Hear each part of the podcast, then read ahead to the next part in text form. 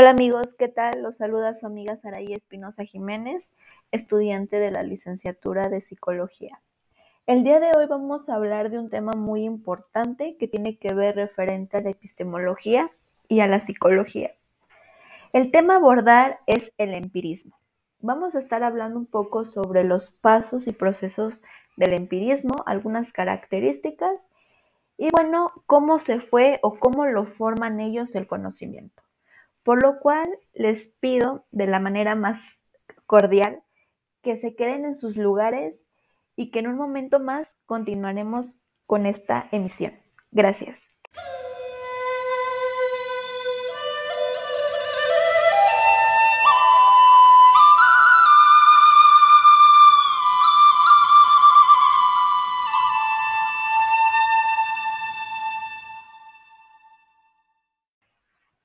Gracias por continuar con nosotros. Vamos a comenzar hablando sobre el empirismo. El empirismo es una de las corrientes filosóficas muy importantes dentro de la filosofía moderna. En ella está relacionada con el racionalismo. El racionalismo en él es una corriente que pone la confianza ciega a la razón de construir el conocimiento. Por ello, el empirismo es una teoría filosófica que enfatiza el papel de la existencia. En ella está ligada a la percepción sensorial, en la formación del conocimiento. Para el empirismo más extremo, la existencia es la base de todo el conocimiento, no solo en cuanto a su origen, sino también en cuanto a su contenido. Mediante va pasando Estaremos hablando un poco sobre sus características del empirismo y los pasos del método inductivo. En un momento más, seguimos con ustedes. Gracias.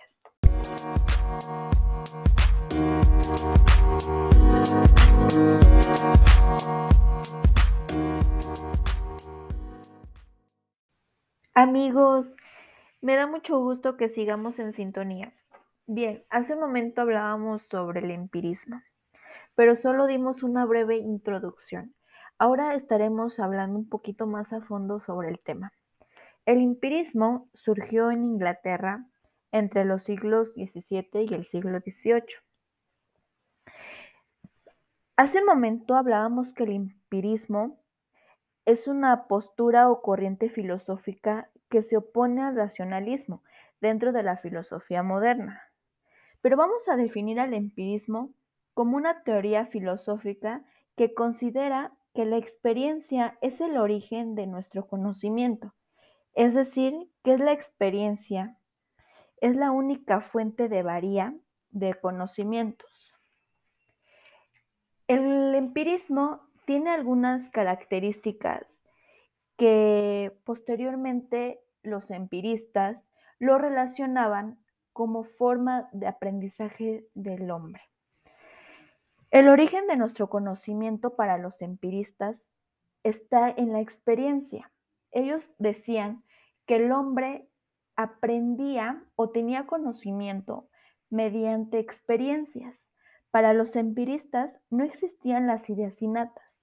Hay que recordar que una idea innata es aquella que está en nuestra mente y que de ahí no sale.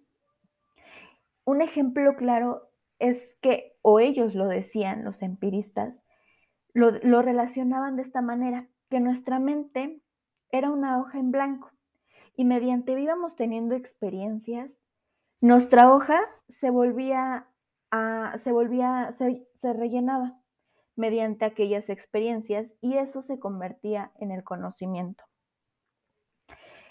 Como lo habíamos dicho posteriormente, el origen del conocimiento es la experiencia. Es el único criterio de verdad. Para ellos era la forma en que el ser humano aprendía. El conocimiento del hombre, ellos lo decían, era limitado, ya que ellos no tenían tantas experiencias o tanto conocimiento. Pero ¿por qué se refiere eso ¿A qué quería decir los empiristas con eso? Pues que solo tenemos conocimientos relativos. Bien, los empiristas buscaban el método inductivo propio de las ciencias fáticas. son aquellas que estudian los hechos de la realidad. Un método inductivo es aquel que obtiene conclusiones generales a partir de datos particulares. Bien, es un poco sobre el tema que estamos relacionándolo en este momento y es muy importante. Por eso los invito a que se queden otro ratito más al escuchar este tema que es de suma importancia. Vamos a una corta introducción y en un momento más estamos con ustedes.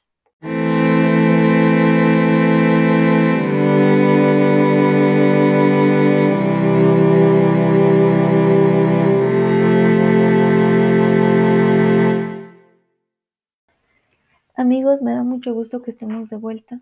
Vamos a hablar un poco sobre la diferencia entre el empirismo y el racionalismo.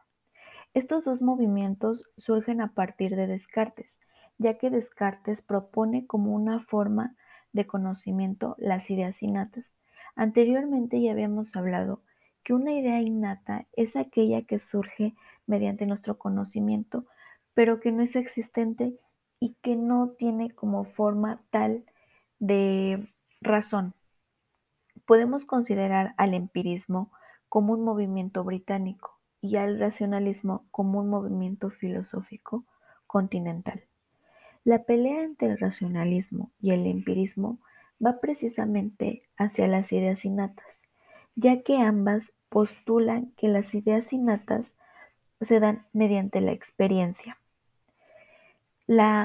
entre ellas existen dos factores o dos conceptos iguales en las cuales pues están relacionadas ambas el sogmatismo.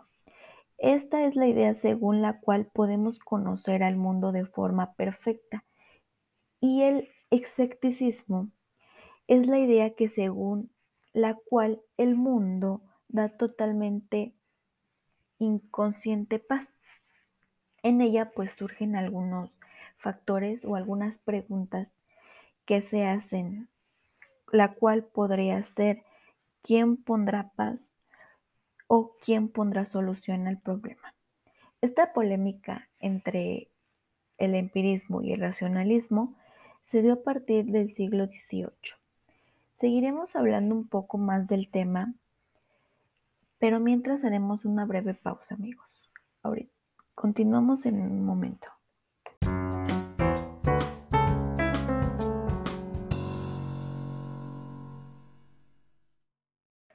Amigos, me da mucho gusto que sigamos aquí.